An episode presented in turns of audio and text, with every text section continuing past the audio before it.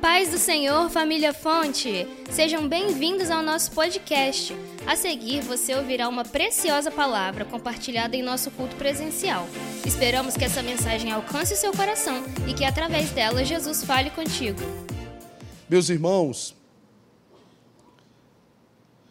algo muito especial acontece conosco quando nós temos um encontro com o Senhor Jesus no dia em que você entregou a sua vida para o Senhor, no dia em que o Espírito Santo de Deus nos convenceu do pecado, da justiça, do juízo. E ali as escamas dos nossos olhos, que nos impediam de ver a graça de Deus, os propósitos de Deus, o amor de Deus por nós caíram os comchilhões dos nossos ouvidos, que traziam um ruído na mensagem de amor, nas boas novas do Evangelho de Jesus, de salvação, de perdão, de propósito de Deus, saíram. Nós ouvimos as boas novas e, por meio da fé, entregamos a nossa vida para o Senhor Jesus. A partir desse momento, a Bíblia diz que, simultaneamente, quando cremos, nos arrependemos e confessamos, nascemos de novo. É uma nova vida. E quando isso acontece, nós iniciamos um processo em que uma verdade precisa prevalecer na nossa vida. Uma verdade precisa crescer dentro de nós e nos transformar de uma forma tão profunda que muda toda a nossa maneira de viver. E essa verdade, essa nova, esse novo nascimento, essa natureza de Deus em nós, ela se revela principalmente nos momentos diversos da vida. Há diversos momentos de pressão, momentos em que somos pressionados em exercer a nossa fé. E isso muitas das vezes é a razão de muitos servos de Deus não entender. E principalmente a base de como você toma as decisões. E nesse conflito interno entre uma natureza que quer crescer, porque a Bíblia diz: se sois do espírito, andai em espírito, com a nossa natureza carnal que precisa morrer, elas lutam, há uma grande batalha dentro de nós, a nossa forma de viver. E isso se revela nas decisões que tomamos, nas atitudes que temos diante os desafios da vida. E isso é uma, uma razão pela qual muitos irmãos têm sofrido demais, com espinhos na carne, e esquecido a grandeza das coisas espirituais. Eu quero pregar aqui nessa noite debaixo do seguinte tema: eu não vou desistir. Você não pode desistir nós reconhecemos que de fato a vida promove muitos desafios. Alguns, e esses são os melhores, quando você pensa sobre a vida. Eu falei nos cultos anteriores. Uma coisa muito linda é viver a vida. A gente acorda, agradece pelo, pela vida, a gente toma aquele café gostoso, vai trabalhar, vai estudar e tal, e à noite vai para o culto. Você está vivendo a vida, a sua rotina. Mas tão lindo e tão importante é pensar sobre a vida. Pensar a vida. Analisar a vida. Ver como você tem vivido a sua vida. E nessa nesse mergulho na alma, é muito bom quando lutas que a gente vive, a gente com dignidade e verdade ante Deus percebe que aquele momento difícil que a gente está vivendo, uma situação adversa, é fruto de decisões erradas. Porque você sabe onde errou. E você aprende com aquele erro. E você não vai repetir mais. Mas também existem situações na vida difícil que a gente passa que não depende das nossas decisões decisões de entes queridos, pessoas mais próximas, ou de estruturas que estamos inseridos, como a família, a própria igreja passa tempos desafiadores no trabalho. E aí você faz um mergulho da vida e pensa a vida você fala: nossa, mas eu não tomei nenhuma decisão errada para estar vivendo isso. Esses são mais desafiadores, porque brotam do nosso coração, ainda da natureza humana, aquele senso de justiça, de retribuição. A gente só quer viver, seja o bom ou ruim daquilo que a gente viveu. Só que a vida não é assim, estamos todos conectados. Quando você pensa família, quando um pai de família toma uma decisão arriscada e compromete toda a estabilidade da família, os filhos sofrem. E eles pensam: por que, que eu estou sofrendo? Eu não continuo estudando, fazendo a mesma coisa. Esses são mais difíceis de compreender. E eu tenho visto muitas pessoas nesses desafios confundindo muito as coisas e tomando decisões erradas. Eu quero ler um texto bíblico aqui que você precisa entender um pouco sobre a sua identidade, um pouco sobre como você deve viver, como você deve funcionar, como você deve agir, como você deve tomar a liderança da sua vida e ser menos reacionário e ser mais espiritual. Porque o Evangelho nos transforma. Ser um filho de Deus, eu falei de identidade, é muito mais do que uma transição religiosa. É muito mais do que uma membresia de igreja. E as duas coisas são importantíssimas: transicionar e estar ligado no corpo. Mas é como você, nessa nova vida, funciona.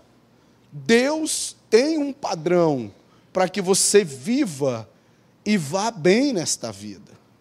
Preste atenção sobre o texto que o autor aos Hebreus escreveu no capítulo 10, no versículo 38 e 39. vou ler para a igreja.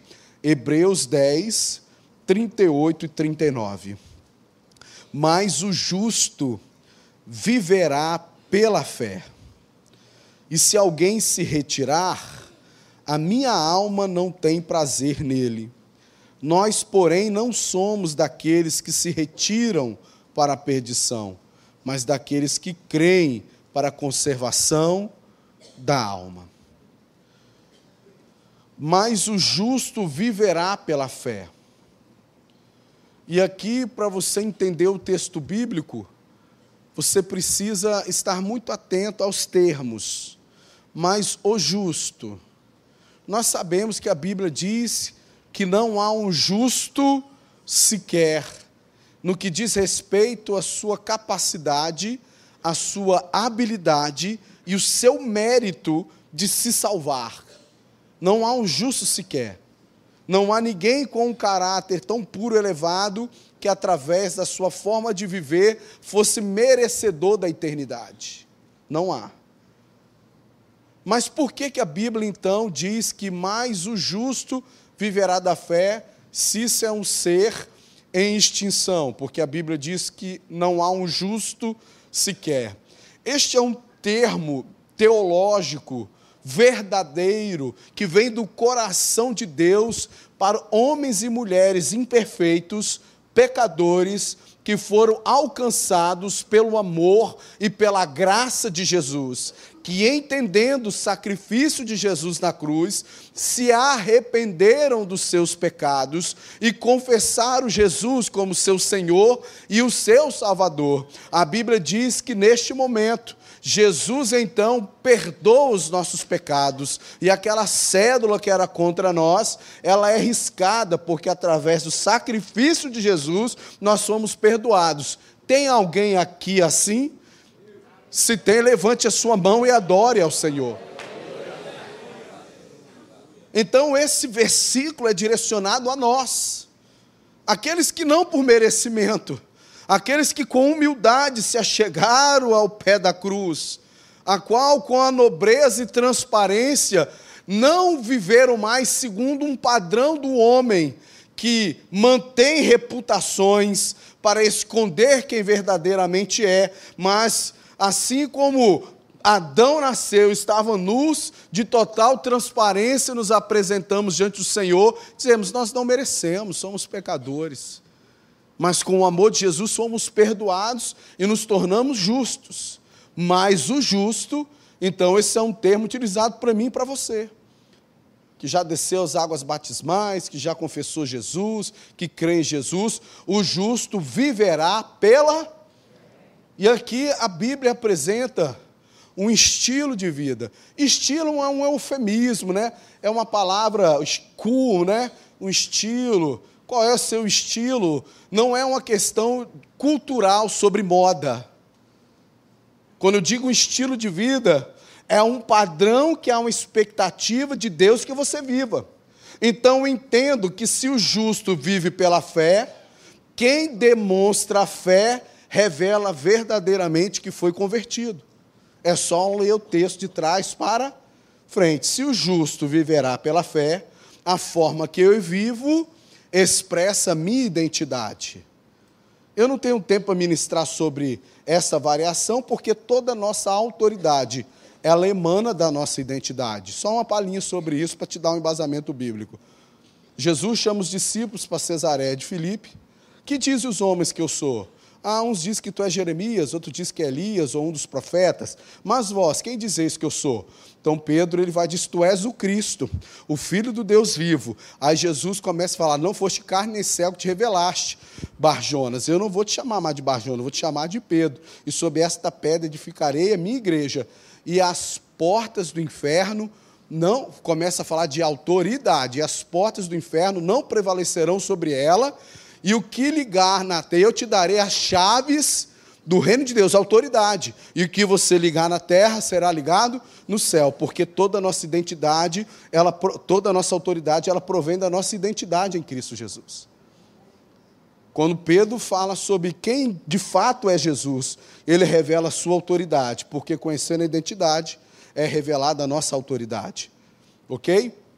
Então a Bíblia está dizendo que o justo viverá pela fé. Falando da nossa identidade, existe uma forma em que devemos viver. E ela é externa de forma genuína, se somos verdadeiramente filhos de Deus ou não. Se somos justos ou pecadores, pela nossa forma de viver. E o que, que eu aprendo? O segundo ponto, que a vida cristã, ela é muito mais prática do que contemplativa. Eu não tenho tempo para mergulhar sobre a base dos fundamentos das religiões hindus, onde nós temos mais células na Índia do que aqui, onde gente batiza mais na Índia do que aqui, a nossa igreja da Índia onde você procura entrar o quê? No seu nirvana, onde você procura um mergulho na sua própria alma. Só que o evangelho genuíno de Jesus não é apenas, é importantíssimo, aquilo que a gente recebe no domingo, mas é muito mais sobre o impacto que causamos na segunda-feira. Não tem gente que já entendeu. O evangelho é muito mais de como você vive lá fora tem que ser o testemunho daquilo que você recebe aqui dentro. Mas o justo viverá pela fé. Se eu vivo pela fé, é como eu ajo.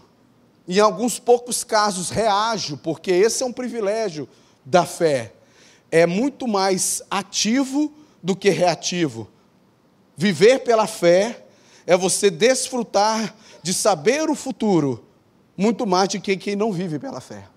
Então, viver pela fé é um estilo de vida que, muito mais do que uma questão cultural de moda, que usa muito esse termo, né? estilo, não é sobre a cor do cabelo, não é sobre o comprimento da saia, não. O estilo de vida que você vive, como que você opera, como você se relaciona, como você decide. A Bíblia diz que o justo viverá pela fé. Muito mais visionário do que reacionário. Por que, pastor, você afirma isso? Qual é o conceito de fé? Bíblico, está em Hebreus 11, 1. Porque a fé é o firme fundamento das coisas que se esperam, a prova daquilo que não se vê. Nós não estamos falando da fezinha na loteria. Preciso também definir bem esse conceito, né? Fez uma fezinha aí? Não, você acredita no São Longuinho? Perdeu um negócio aí? acho que cruza, não sei o que, eu fiz tanto, é pior que achava, Deus me livre. Sangue de Jesus tem poder.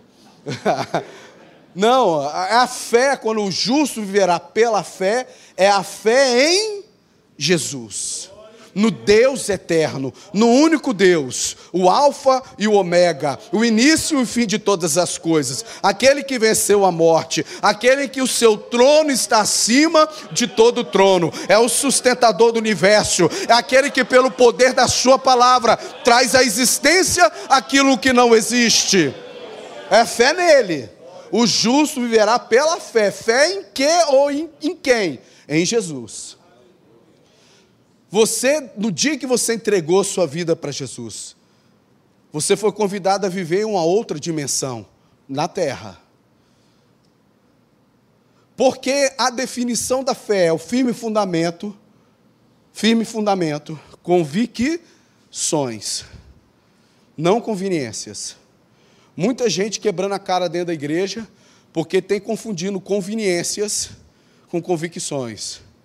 E você, quando vive por conveniências, você começa a fazer um processo seletivo do que você crê. Isso aqui eu gostei, foi conveniente para mim, esse eu aceito. Salmo 23. O Senhor, meu pastor, nada, todo mundo quer essa conveniência.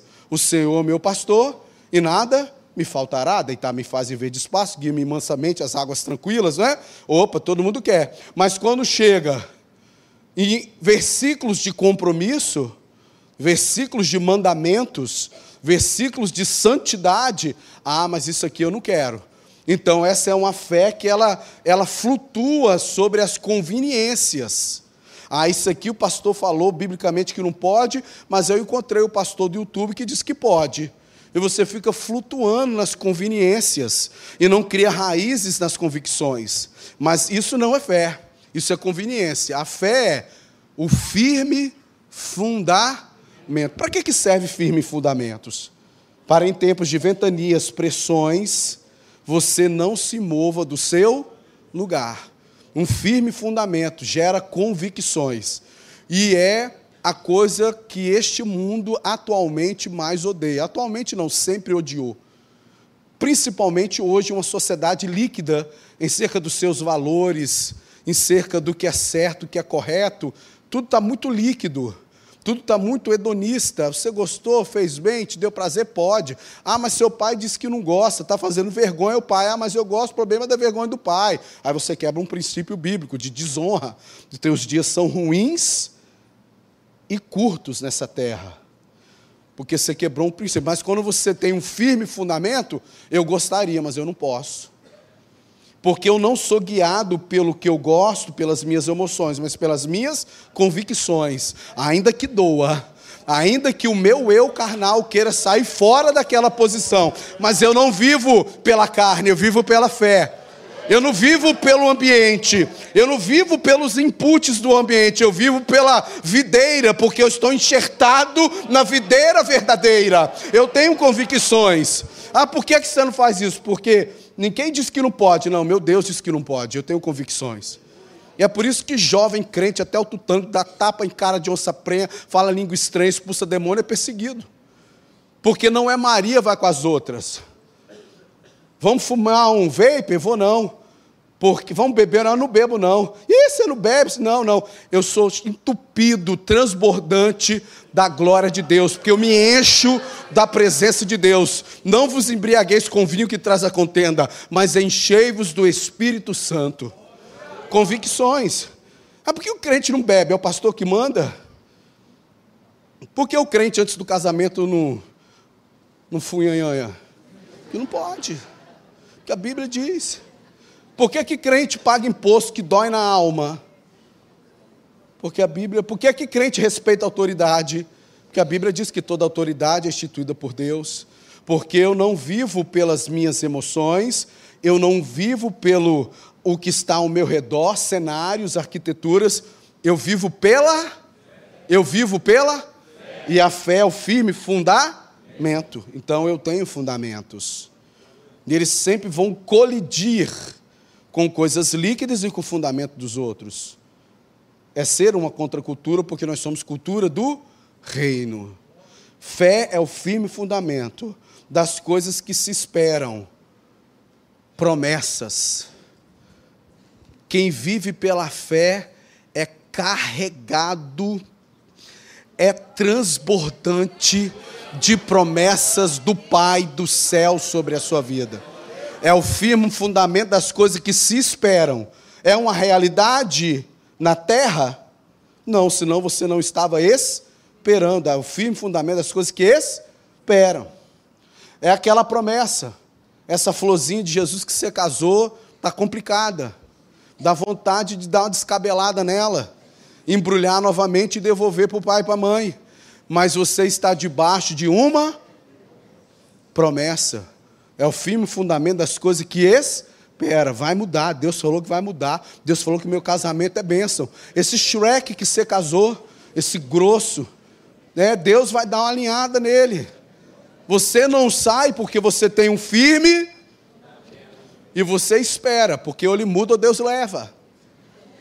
Deus é muito pragmático, é muito simples, nos choca. Gesiel Gomes, príncipe dos pregadores, ele disse: Jesus é profundo e fala simples. E diz que tem muita gente rasa querendo falar profundo. Então Jesus ele é muito direto. Ele leva ele trata. Por isso eu sugiro você para casados para sempre, faz um voto com Deus, ou muda ou leva. É, com Deus é tudo ou nada, irmão. Um firme fundamento das coisas que espera. Porque eu vivo pela fé. Eu não vivo pelo que vejo, porque nós não somos guiados por vistas. Ser guiados por vista é você sempre ser o camaleão. Você sempre se adequa ao cenário que você está vendo. Fez o L a coisa está estreitando, né? Você. Hum, hum, desculpa aí, irmão. Você não gosta, o problema é seu. Tal, tá. Agora eu sou camaleão, porque não, não, não. Eu tenho identidade. Eu não sou guiado por vista. Eu estava dando a mentoria, um grande empresário de São Paulo, a mentoria é um exagero, tá? Eu dei um conselho profético, uma palavra profética para a vida dele. Um grande empresário que eu creio que muitas pessoas que estão usando o seu produto. Ele veio conversar comigo no final de ano. É, pastor, que tem estreitou, hein, rapaz? Quem diria o que aconteceu, não sei o quê, não sei o que lá, tal, tal, tal. Peguei meus projetos e engavetei. Eu disse, por quê? Pastor, olha o que você está vendo. Não, eu estou vendo diferente de você. Porque eu vivo pela. Você está engavetando. A nossa igreja está se movimentando para o nosso maior projeto da nossa existência. Porque nós andamos debaixo de uma promessa, não do que vemos. Eu estou falando uma coisa que é normal, como você deve viver. Se você está aplaudindo, aplauda ao Senhor, você aplauda. Salmo 47, aplaudir o Senhor todos os povos, louvai a Deus com voz de triunfo. É como você deve funcionar. Eu só estou criando um choque de como você fica tendo choques espirituais não sabe se move, sendo que você foi chamado para viver uma nova natureza em Cristo, porque o justo viverá pela fé. Eu desengaveto esse projeto. É promessa de Deus. If it's God vision, He send the provision. Eu falei com ele: se é a visão de Deus, vem a provisão. Agora, se o projeto é seu, eu já não posso dizer mais nada. Deixa ele na gaveta e ora mais. Porque nós não podemos ser guiados por vistas. Ah, não está bem, saio fora. Aqui não está legal, vou mudar para uma outra geografia. Ah, se eu pudesse trocar meu CPF. Deus quer mudar a sua forma de viver. Porque se você muda de geografia sendo a mesma pessoa, você carrega os mesmos problemas, a mesma visão, o mesmo comportamento. O evangelho é você nascer de novo. O justo viverá pela fé, firme fundamento das coisas que se esperam a prova do que não se vê. Aí entra a fé. É viver por essa fé em Jesus. É todo dia, não é só no culto. É todo dia, nos seus negócios, na sua família, você viver pela fé. Três características rápidas de quem vive pela fé. Primeira característica de que o justo viverá pela fé. A primeira coisa, quem vive pela fé independente dos tempos, crê que Deus existe. Você pode falar assim, ah, pastor, isso é óbvio, é básico. Mas se pessoas aqui abrirem o coração de crises profundas que passaram, se não foram tentadas, uma voz nos soprou no seu ouvido, será que Deus existe? Será que esse negócio de ser crente é isso mesmo? Será que a Bíblia está certa? Porque eu não estou vendo nada acontecendo na minha vida, lógico. nós não somos guiados por está entrando um choque. A maneira que você está avaliando a presença de Deus, você está querendo operar na carne. E Deus te chamou para você viver pelo Espírito, pela fé. Crer que Deus existe. Por que, que isso é importante para quem o justo que vive pela fé? Porque se eu creio que Deus existe, eu creio que Deus continua sendo todo poderoso. Se Ele é o todo poderoso, basta liberar uma palavra que a minha situação é mudada.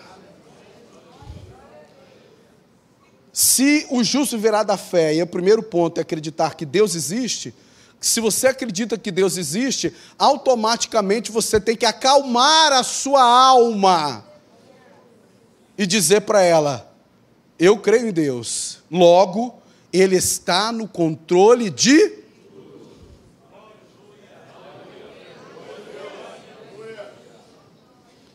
É interessante viver pela fé. É muito melhor. É um nível mais elevado. Sabe quando o budget não está fechando da empresa, a venda não está acontecendo, o custo está aumentando, você está pressionado, e tal, tal, tal, você para. Vai fechar. Não sei. Deus está no controle. Se Ele quiser fechar, pode estar com orçamento bom, vendendo muito dinheiro guardado, estoque paco, vai fechar, irmão. Mas se você está debaixo de uma palavra de Deus, e Ele disse que não vai fechar, irmão, eu creio em Deus, Ele está no controle de. Ah, esse filho não tem jeito, não sei o que, não sei o que. Né? Deus disse que ele é uma bênção. Eu creio em Deus e eu vivo pela fé. Deus está no controle de. A terceira característica de crer em Deus é se Ele continua todo-poderoso, Ele continua no controle ele continua te amando. Ele é o quarto homem da fornalha. Ele é fiel. Você não está sofrendo sozinho. Você não está sofrendo à toa. Ele te ama. Quem vive pela fé crê que Deus existe. E esse é o pior problema do primeiro mundo. Porque ele tirou Deus do centro e colocou o homem.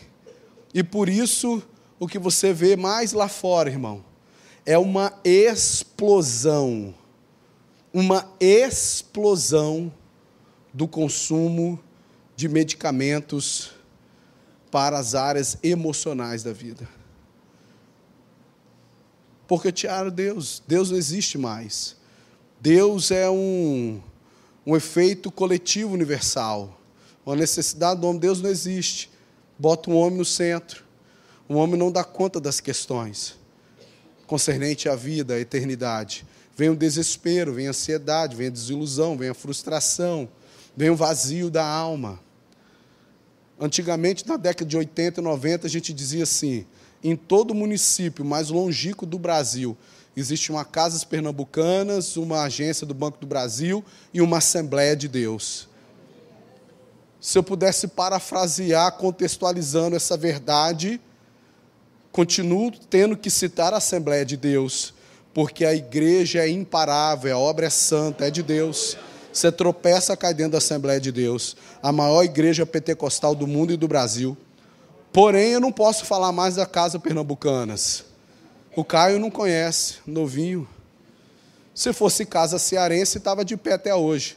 Mas era Pernambucanas, fechou. Um beijinho para os pernambucanos. Mas hoje, parafraseando o que eu deveria falar é: aonde houver uma drogazia, uma pacheca, uma Assembleia de Deus.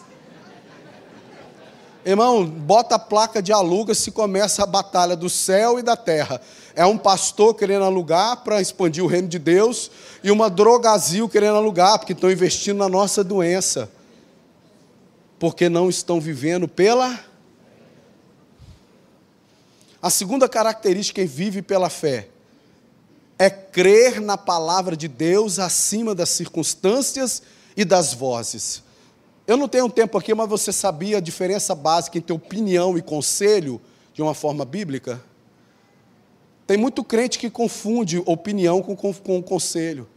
Tem muito crente que Deus te coloca numa posição, na necessidade do seu irmão de querer um conselho e você acaba dando uma opinião e atrapalha. Existe uma diferença básica, bíblica, sobre conselho e opiniões. Aos olhos de Jesus, conselhos são bons. A Bíblia diz que pela multidão dos conselhos as guerras são vencidas, os planos são estabelecidos. O problema é que muita gente te procura para receber um conselho, porque você é uma referência de fé. Há uma, há uma expectativa na pessoa que você vive pela fé, e logo você vai ter um conselho, porque todo conselho provém da verdade do eterno, da Bíblia para a pessoa. Se você dá um conselho bíblico para a pessoa, funciona. Se você dá uma opinião, você confunde o seu papel. Um caso básico: seu filho casou, seu filho casou, o ninho vazio, ele é perfeito, é lindo, acima da média. Eu morro de ir de pai de filho burro, que fala que o filho é mais bonito, que é acima da média. Normal, comedor de farinha, do mesmo jeito. Só porque falou papai andou com 10 meses, eu conheço criança que andou com 6. Pai tem pai que viaja na maionese, não tem? que o filho é perfeito, que o filho é bonito, que o filho é acima da média. Tudo comedor de farinha. Às vezes até mais burrinho, porque o pai é tão débil que gera quase que uma debilidade geracional. Então não fique nesse papo furado, seu filho é acima da média, não. Às vezes até abaixo. É você que está delirando na paternidade. Aí o filhão que é lindo, que é maravilhoso, que é perfeito, briga com a norinha. E aí ele vem falar com você. Na hora de você exercer uma paternidade que dá destino e dar um conselho para o seu filho, bíblico, sobre qual é o papel do marido na palavra, você compra a, Bíblia, a briga dele e já começa a tratar a nora mal. E já fala: sai de casa, vem para casa, essa menina não presta. Isso é um conselho ou é uma opinião? É uma opinião. Mas o que vive pelo Espírito, no mundo de muitas vozes, sabe entrar no seu secreto, porque a palavra de Deus é o que nele crê. Está numa situação difícil, aquele que vive pela fé, está numa situação difícil em qualquer área. Você tem que tomar uma decisão decisiva na sua vida. Muitas vozes, mas você crê na, você vai para a palavra. O bom da palavra é que muitas das vezes ela vai falar aquilo que você não quer, porque ainda você não está vivendo pela fé. Você ainda está numa simbiose de viver pela fé e a carne. E aí a sua carne grita mais. E aí você não sabe quem você ouve. O atalho para sair do sofrimento ou atravessar o processo para receber a sua vitória. Deus não tem atalhos a palavra de Deus, quem vive pela fé crê na palavra. O que, é que a palavra diz sobre o casamento? O que, é que a palavra diz sobre pastor? O que, é que a palavra de Deus diz sobre a igreja? O que, é que a palavra diz sobre o pecado? Eu vivo pela fé. A Bíblia diz isso, pronto, acabou. Mas muitas vezes eu fui colocado em situações difíceis de tomar decisões. E você precisa entender o cenário em que o salmista, no Salmo 119, no versículo 105, ele atribui a palavra ser lâmpada para os pés e luz para o meu caminho. Por gentileza, rapidamente, porque o meu tempo já acabou, pegue o seu celular, pode voltar à luz, por favor. Obrigado, isso aí, nós estamos juntos aqui. Mas pegue agora o seu celular e ligue a lanterna dele. Quanto que isso, nesse ambiente iluminado, aumentou a sua visibilidade da minha pessoa? Foi importante? Não. Agora apaga todas as luzes do templo, por favor.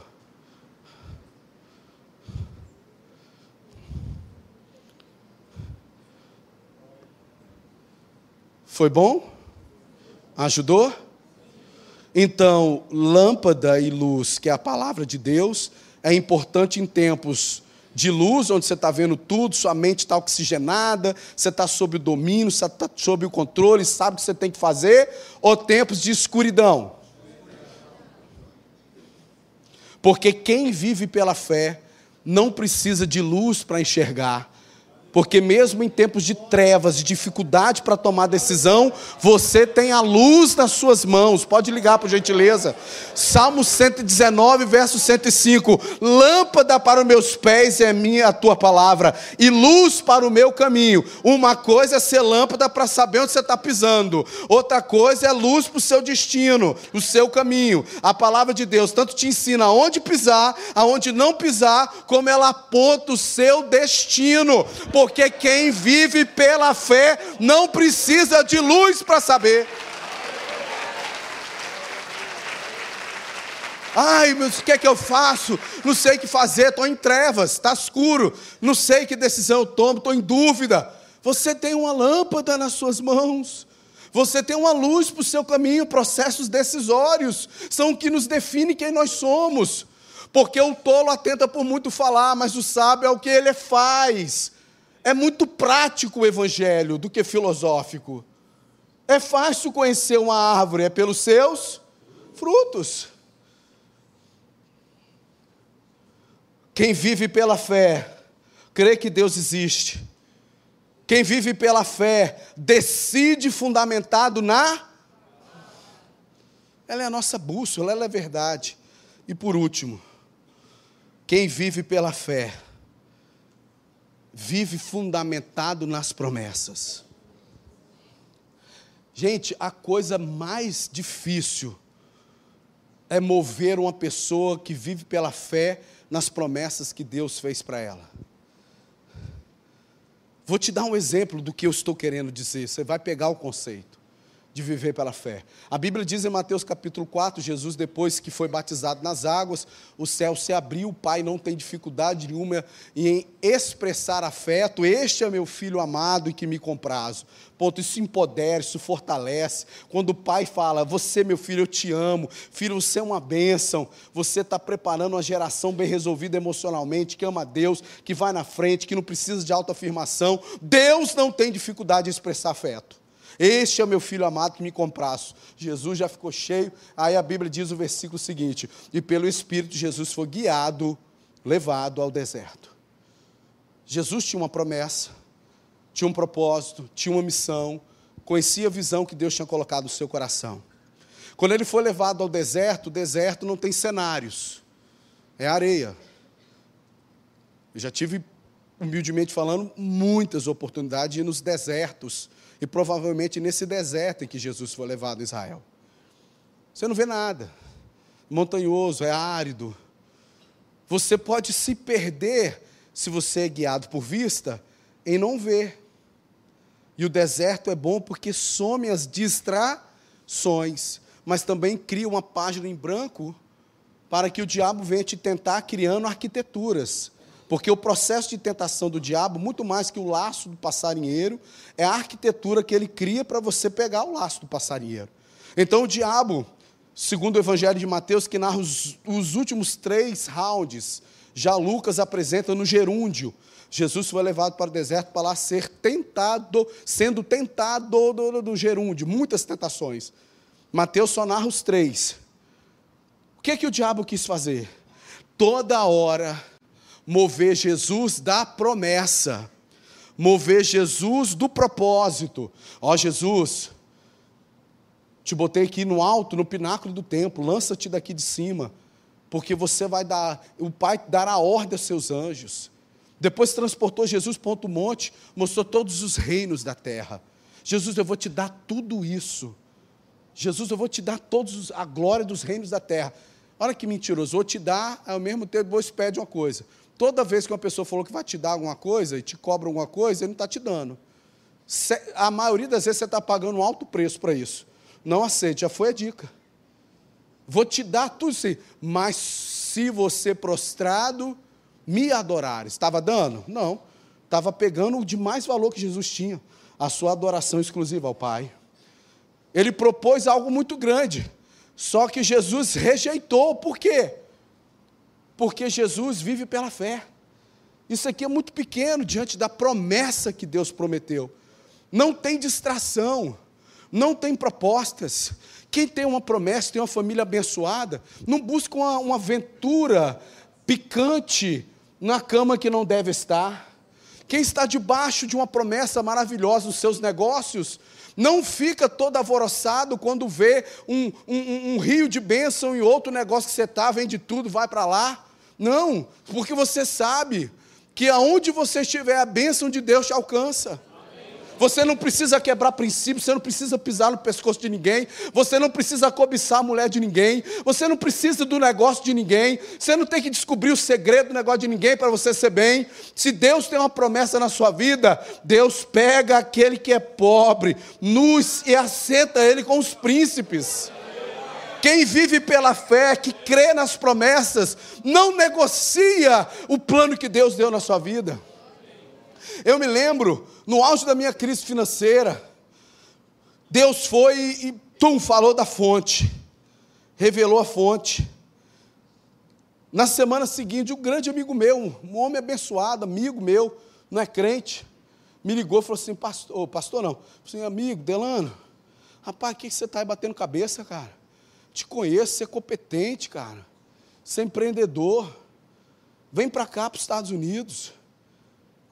Vem aqui, vou te dar 30% da minha empresa. Você já vai receber uma, um green card, daqui a pouco cidadania americana. Nós vamos conquistar essa América, isso é top, isso é bom demais. Vamos embora, cara, você vem ser meu sócio.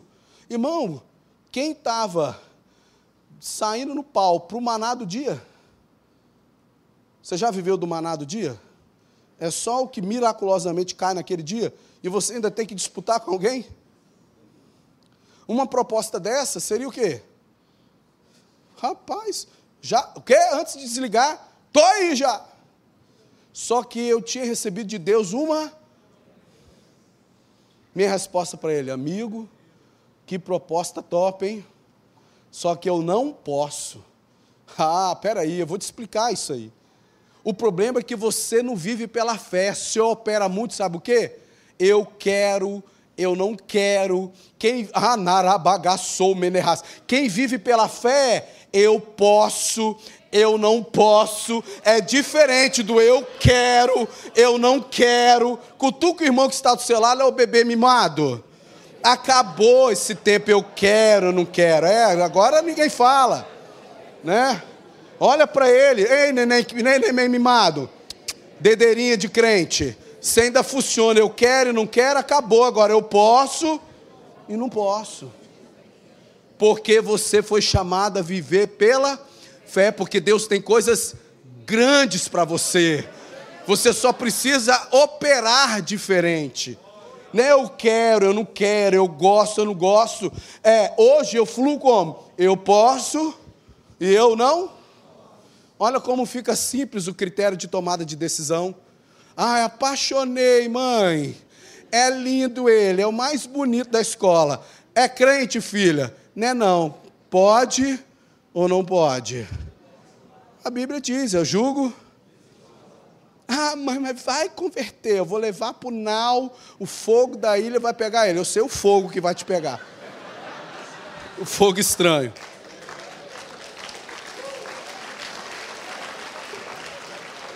Eu posso? Posso. Não posso? Não posso. O terceiro nível de quem vive nas promessas de Deus pela fé. Primeira coisa que você vence, eu quero, não quero. Isso já morreu. É posso, não posso. O terceiro, é lícito ou não é lícito? Porque tem coisa que você pode, mas não é lícito. E você vive num tamanho de compromisso com a promessa que Deus fez da sua vida, que você abre mão de coisas que você pode, mas não é lícito. É. Convém para um pastor? Convém para um pastor? É lícito, pode, mas não convém. Então, poxa, queria tanto. A Bíblia diz que eu posso, não é pecado, mas não convém. É o terceiro nível, porque isso pode comprometer, retardar, atrapalhar a promessa. Mas o justo vive pela, e quem vive pela fé não opera. Eu quero, eu não quero. Ele opera, eu posso, eu não posso. E convém não convém, porque eu não quero estragar a. Se coloque de pé. As expectativa de Deus é que você saia daqui um pouco diferente. A expectativa de Deus nessa noite é que você saia daqui nessa noite e venha, em primeiro lugar, dominar a sua carne. Você precisa sair desse modo de vida. Você precisa sair desse modo de vida, reativo às circunstâncias. Você vê como é difícil, irmão, é difícil ajudar uma pessoa que não vive pela fé. Você vê, eu vou te dar um exemplo. Como que eu vou ajudar a consolar os flamenguistas? Perderam para uma marca de suco. Agora perderam para uma marca de energético. Ninguém fala mais nada. Os flamenguistas sumiram. Carne pura. Aí eu tenho. Tá vendo? Reagem, caíram na armadilha. Porque reagem ao ambiente.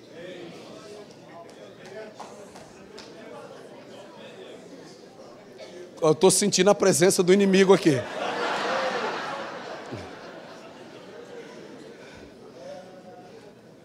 Você fica quieto, Rócio. Você fica quieto, cara. Não, porque o São Paulo perdeu para o Cruzeiro. Você tá doido para falar aí? Eu tô com as quatro pedras que Davi pegou. É difícil. Sempre tá tentando tratar você para você enxergar o que você não vê, porque simplesmente você deu o primeiro passo de estar com Jesus mas ainda está preso os dilemas reativos da carne. A carne é só reativa. A gente ganha, eu peguei o exemplo da derrota do time de futebol, está triste. O time ganha, você fica todo alegre. Você acorda bem, você está feliz. Chega a TPM, só Jesus na sua vida, irmã. Viva pela fé, supere isso. Você fecha o grande negócio, chega em casa como fosse o melhor empreendedor do mundo. Aí você erra, porque perfeição, irmão, é um alvo, não é um requisito. Aí você chega todo cabisbaixo, vou desistir, vou pular da ponte. Para com isso. Viva pela fé. É diferente. Você vai acertar, tem dia. Você vai errar, vai aprender com seus erros. E se você for mais inteligente ainda pela fé, você vai aprender com o erro dos outros. E você vai vivendo pela fé, crendo que Deus existe, crendo na Sua palavra para tomar decisão, agarrado com a promessa, isso te dá foco.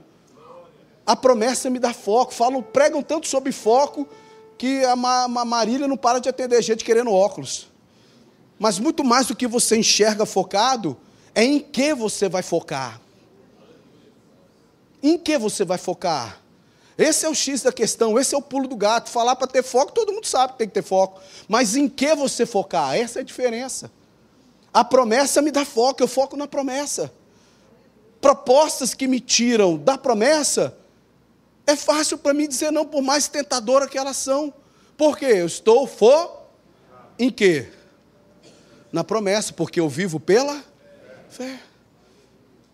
Olha só o dilema de um grande homem de Deus, amado por Jesus. Ele deu um mergulho um declive espiritual, mas rapidamente subiu. Apóstolo Paulo Monteirinho. Rapaz, Paulo, eu quero dar um abraço em Paulo no céu. Eu quero ficar um pouquinho perto de Paulo. Para com isso. Paulo, meu Deus. Aí ele escrevendo a sua segunda epístola à igreja de Corinto, capítulo 12, ele fala assim: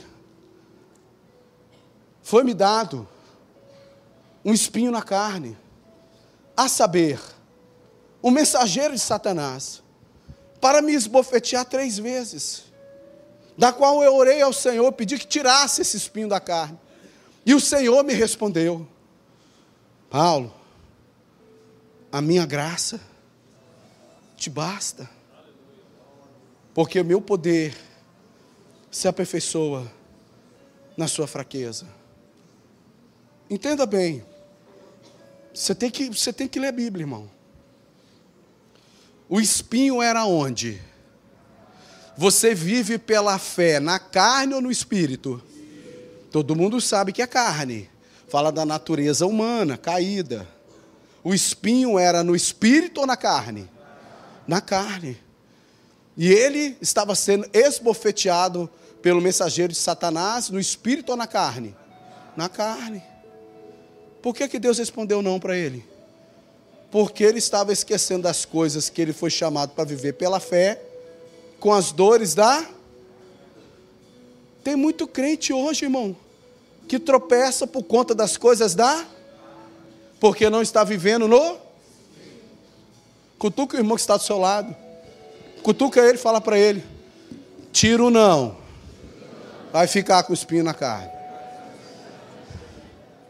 Deus, a resposta de Jesus, tirou ele de um limbo de dor da carne e colocou ele num pedestal, no lugar que ele nunca deveria ter saído, que era acerca das coisas espirituais, as coisas eternas. Paulo, meu filho, está doendo na carne, um espinho. Eu tive foi uma coroa de espinhos. Paulo, meu filho, está reclamando da carne, um espinho. Eu abracei, foi o madeiro inteiro para te salvar.